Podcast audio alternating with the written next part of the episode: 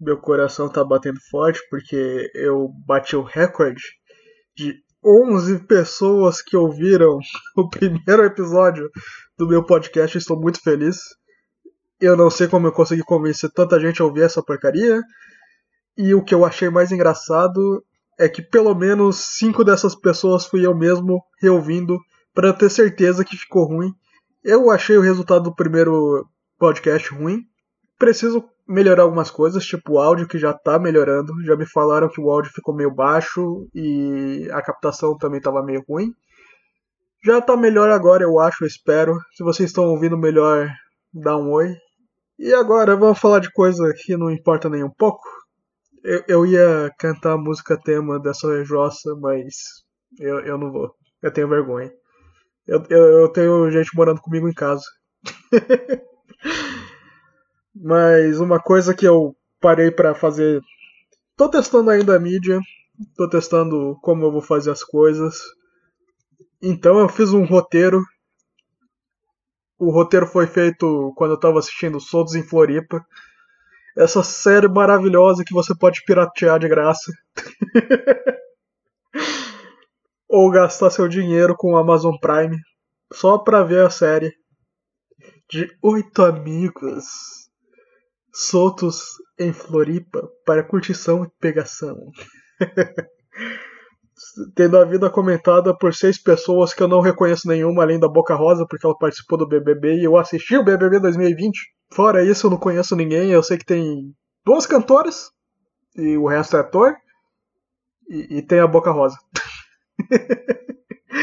Vocês sabiam que ela foi processada esses dias pela Globo por quebra de exclusividade do contrato dela, que ela tinha que ter exclusividade para fazer o BBB e acabou fazendo a série antes do BBB e ficou que a Globo descobriu e agora processaram ela. Mas como ela é rica, isso não deve significar nada. Enfim, Soltos em Floripa, essa série maravilhosa que não acontece em Floripa em boa parte do tempo. é, a mansão onde eles ficam não ficam em Floripa. E agora eu vou ler esse pequeno roteiro que eu fiz para vocês. Esse pequeno roteiro de duas páginas e meia sobre coisas que eu fui pensando na hora e eu pensei que seria muito legal comentar.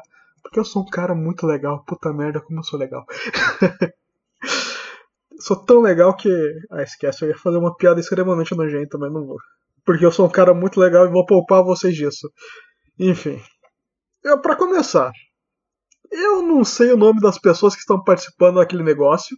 Todas elas pareciam gente branca que você conhece em balada e nunca mais se lembra da cara, porque tem cara de gente heterossexual de balada. Vocês sabem o que eu tô falando caso você tenha ido em alguma balada. Eu não quero ser maldoso, não é por maldade. Mas é isso, né? Todo mundo é meio parecido. Tanto que eu não sei o nome das pessoas. Eu sei que tem um João. e perdendo oito horas da minha vida, eu sei que tem um João. É, é, o único nome que eu me lembro. Acho que tem uma Natália também. Um José, talvez. Ah, sim. Coisa do primeiro episódio. Que me deixa mais confuso ainda. Todo mundo parece que já se conhecia. E como todo mundo é meio igual, eu não consegui identificar quem é quem. Eu só sei que as relações já estavam pré-estabelecidas, então isso me deixou confuso porque eu acho que todo mundo é parecido e como todo mundo é parecido, eu não consigo me lembrar de ninguém. Todo mundo parece muito bêbado sempre, isso me incomoda. Eles falam que a série não tem roteiro, mas tem os convidados especiais aleatórios que você diz: "Nossa, mas que justificativa bosta para eles aparecerem". Que eu também não tenho a menor ideia de quem sejam os convidados. Deve ser gente famosa, não sei. Outra coisa que eu percebi, eu acho que talvez eu ouvi um podcast para me preparar para fazer o meu sobre assuntos em Floripa. Muito triste isso. E uma coisa que me incomodou, acho que foi no terceiro ou segundo episódio, eles transam de porta aberta. É. eu, eu não tenho tanta intimidade assim com pessoas para ficarem me vendo fudendo. Eu sinto que os participantes ou, são, ou se são ou já foram profissionais do sexo. Eu respeito todas as profissões, então para mim não faz diferença. mas me dá um pouco de. Me dá um pouco de vergonha ler vendo gente andando de porta aberta enquanto tem gente passando.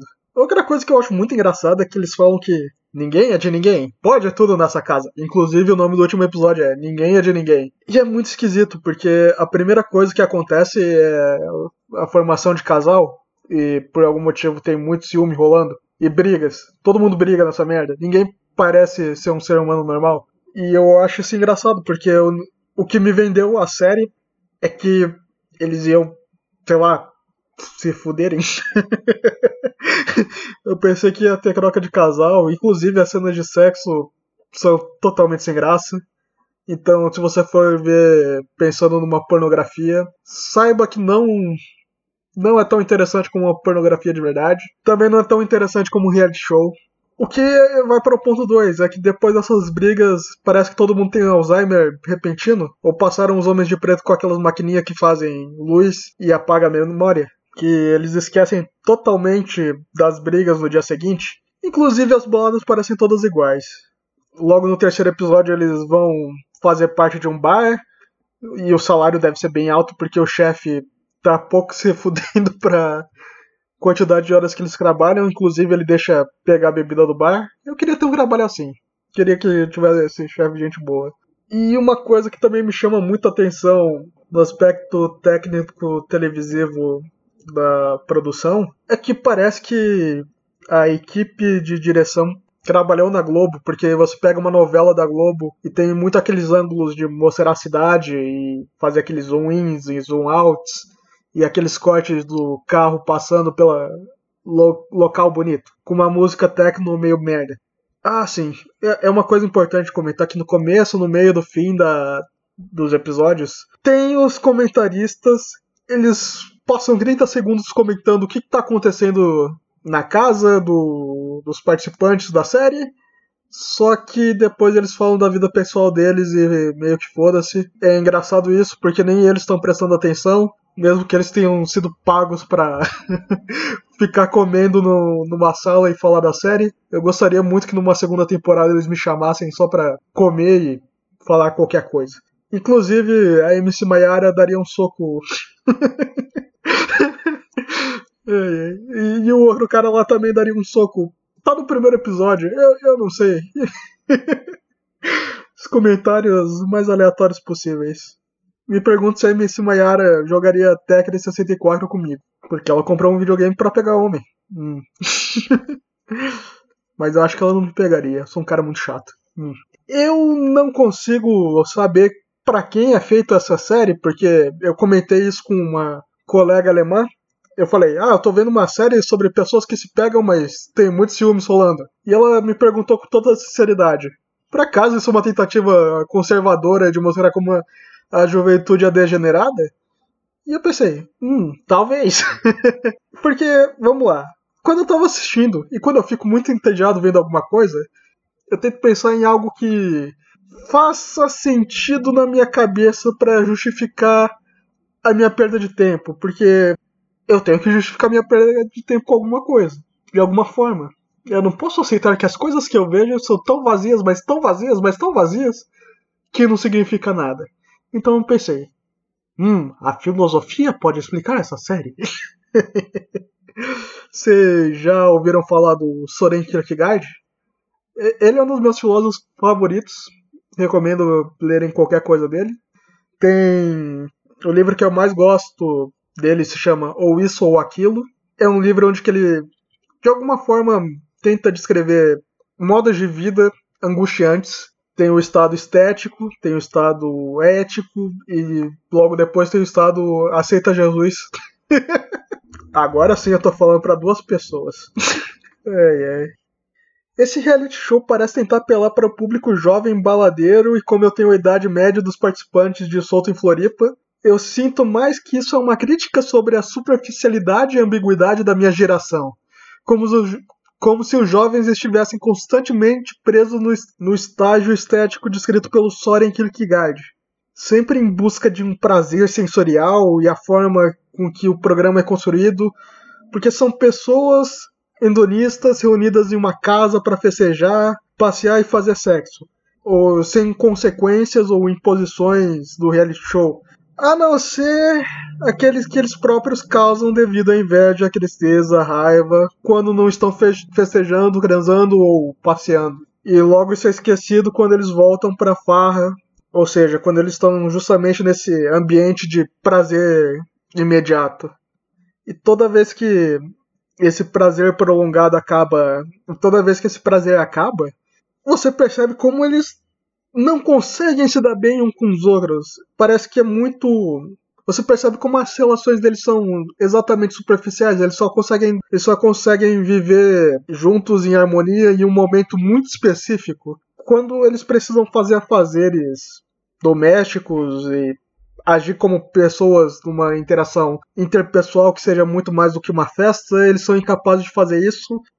E eles acabam brigando por motivos bestas, como inveja de alguém pegar alguém e inveja de você ver alguém pegando alguém que você não queria que você visse pegando junto. Eu não tô mais fazendo sentido.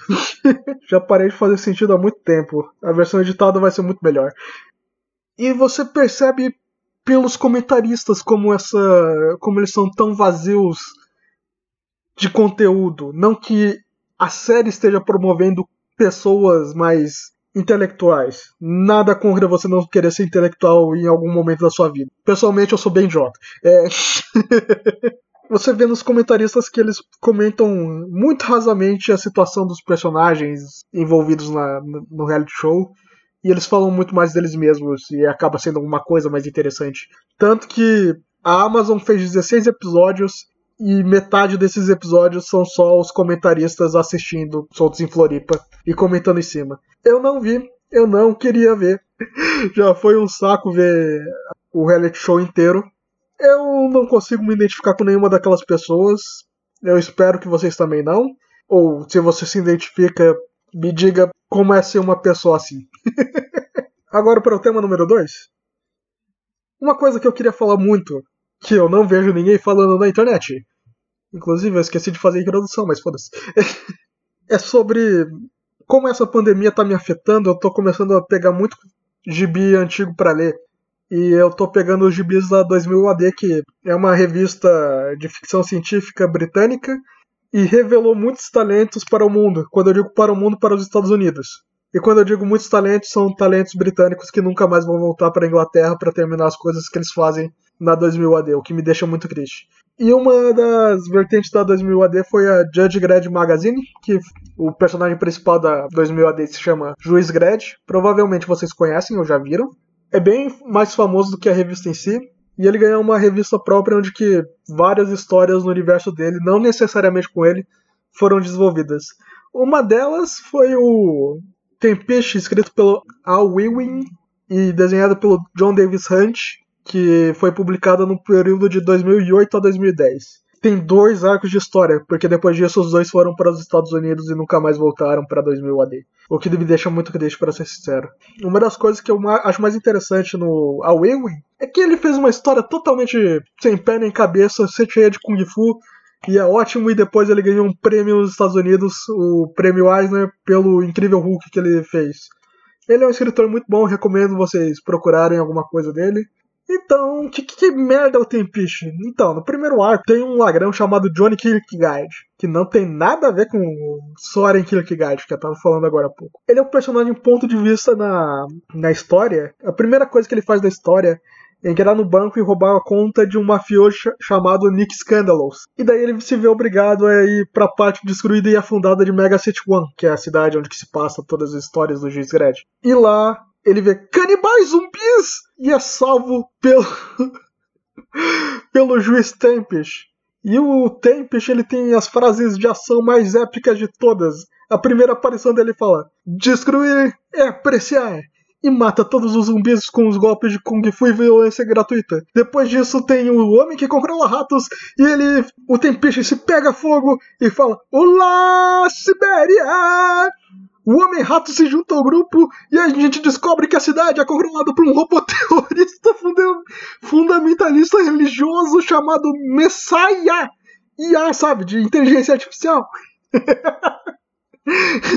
aí o grupo de mafioso morre e daí o Nick come a carne do do grupo dele. Depois disso, o Tempiche é atacado por zumbis, que na verdade são cérebros, um plot que tem corpo. E manda a frase épica: Eu causo um tumulto no palco, como um leão em uma gaiola. o Johnny dá uma paulada no Nick e eles fogem, e daí o Homem-Rato começa a vibrar o cérebro e os ratos comem a carne dele. E o Johnny fica muito puto com o Tempiche porque ele não ajudou o Homem-Rato, porque agora eles são amigos. Só que o Tempiche fala: E eu nunca disse que eu era um juiz. E daí começa a contar a história de origem do Tempiche, que na verdade ele é um cara sem nome, porque ele nunca foi registrado num cartório. E daí ele é abandonado na cidade, ninguém sabe o nome dele, apesar de ele estar tá lá e desenvolver o Kung Fu estiloso dele desde criança. E quando ele fez 17 anos ainda ninguém sabia da existência dele. E depois de 22 horas e 18 minutos ele se torna o rei do crime da Mega City One, controlando violência, drogas, cultura pop e o mesmo. E mesmo assim ninguém conhece ele, exceto o juiz Tom Tempest, que era a única pessoa que suspeitava da, da existência do vilãozão do mal que controlava a cidade inteira sem ninguém saber. Mas daí no, é, no durante o arco ne, do Nero Narcos, que foi um arco das revistas principais do Dredd, os dois tiveram um embate final onde que o nosso protagonista sem nome, rei do crime, derrota o Tom Tempest e fica com o uniforme dele, e com o distintivo, e com o nome. E agora, como ele não tem mais dinheiro e nem nada, ele fica debaixo, vive debaixo da, se da, da parte afundada de Mega City One. E daí eles vão ter um embate final com o robô fundamentalista religioso. Que ele tem. Na cabeça dele tem um botão de contagem re regressiva para se explodir. E daí nesse momento o Johnny fica com a perna ferida. O Tempiche rouba o, o, a senha do banco do Johnny. e o Johnny fica muito puto. E fica gritando por quê?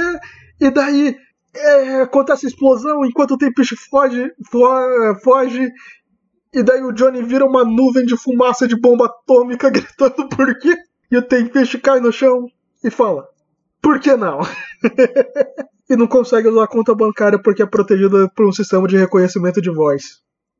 Acabou. Deve ter algum significado mais profundo essa história, porque o cara que escreveu isso não era um cara ruim, já era um cara bem conceituado na Inglaterra. E ajuda muito, porque a arte do gibi é muito massa velho. Tem um dinamismo na ação muito boa. Eu gosto muito da, desse primeiro arco do Tempish. É bem divertido. Parece uma coisa dos anos 90, mas que não se leva a sério. Deve ter alguma camada um pouco mais pensativa, mas eu fui para essa história pensando: Kung Fu pós-apocalíptico contra robôs e zumbis do mal? E depois o segundo arco, que eu não vou comentar, o Awakening e o John Davis Hunt foram para os Estados Unidos. É, eu gosto muito desse gibi. Um dia eu vou falar mais um pouco da 2000 AD, que tem uma, publica uma história de publicação muito interessante. É porque eu queria falar sobre uma coisa, uma coisa que eu penso com certa frequência e toda vez que eu vejo alguém comentando por que, que eu falei dessas duas coisas tão contrastantemente diferentes? Um é um gibi e outro é um reality show. É porque eu queria comentar sobre entretenimento idiota. Às vezes eu me pergunto se isso realmente existe.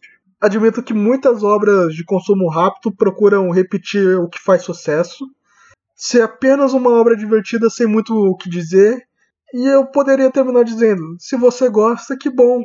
É isso mesmo. Guilty pleasure.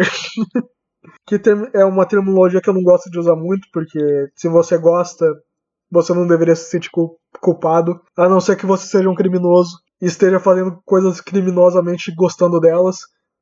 E uma das coisas que me faz pensar sobre obras é quando um autor lança sua obra para o mundo, mesmo tendo suas intenções claras na obra. É que ela sempre vai estar aberta para interpretação. E para mim isso é que importa, como eu falei no capítulo 1 dessa grande saga podcastal. E muitas vezes eu vejo gente que fica visivelmente puta quando você faz uma crítica à sua obra favorita. Eles acabam incorporando como se fosse parte dela. Não é uma coisa que eu gosto de fazer quando eu vejo uma obra, né? até as que eu mais gosto, eu entendo as pessoas criticarem, mas a gente nunca para muito para refletir por que, que as pessoas acabam ficando tão bravas quando sua obra favorita da vida é criticada. E esse negócio de interpretação é tão interessante que eu fui atrás de procurar quando um autor falou sobre a questão do entendimento de suas obras.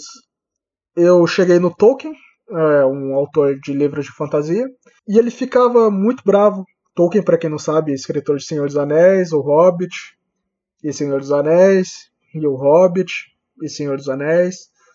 E uma coisa que ele não gostava quando ele diziam que a obra dele é uma alegoria.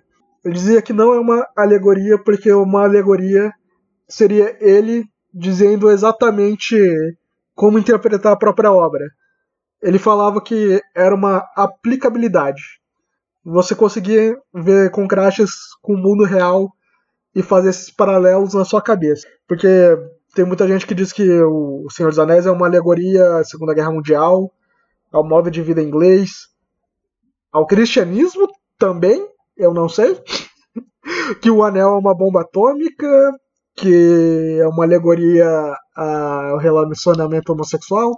E o Tolkien falava que era uma aplicabilidade. Você conseguia, através da sua vivência e da, do modo que você interpretava o mundo, enxergar isso nas obras dele. E eu fui atrás de alguns exemplos de aplicabilidade no, em obras famosas. E eu acabei me esbarrando com um artigo falando sobre a relação dos homens afrodescendentes com Dragon Ball. Que eu não sei se vocês conhecem, o Wu-Tang Clan, pra mim é o melhor grupo de rapper já feito da história da humanidade. E o Reza, Reason, RZA. o cara mais famoso do Wu-Tang. Ele falou sobre Dragon Ball. Ele diz que a jornada do Goku representa a jornada de um homem negro.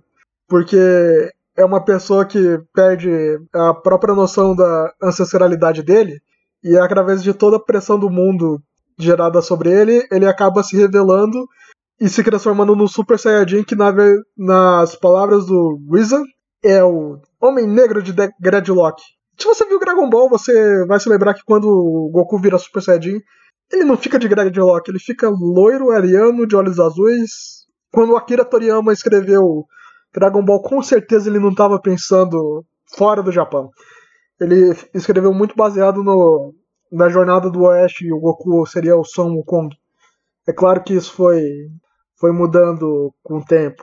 E depois eu vi outras pessoas comentando que, na verdade, Dragon Ball tem muito.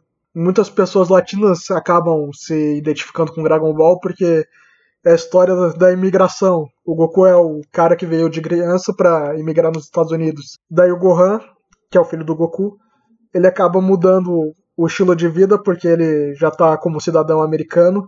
Ele se volta para os estudos. E o Vegeta faz o contraste do homem adulto que já veio imigrado para os Estados Unidos e não consegue se adaptar muito bem com essa sociedade. São tudo interpretações muito boas que eu acho muito interessante de ver como a gente ressignifica as obras que a gente gosta. É claro que acontece para o mal também, por exemplo, aquele meme Pepe, eu não sei se vocês conhecem, que é um sapinho com uma cara estranha. Ele foi feito como uma piada para um GB webtoon e acabou sendo apropriada pela alt-right americana e fazendo propaganda de intolerância e agora a Twitch baniu o uso dele. Eu espero que esse podcast tenha ficado um pouco melhor do que o anterior, um pouco mais curto também.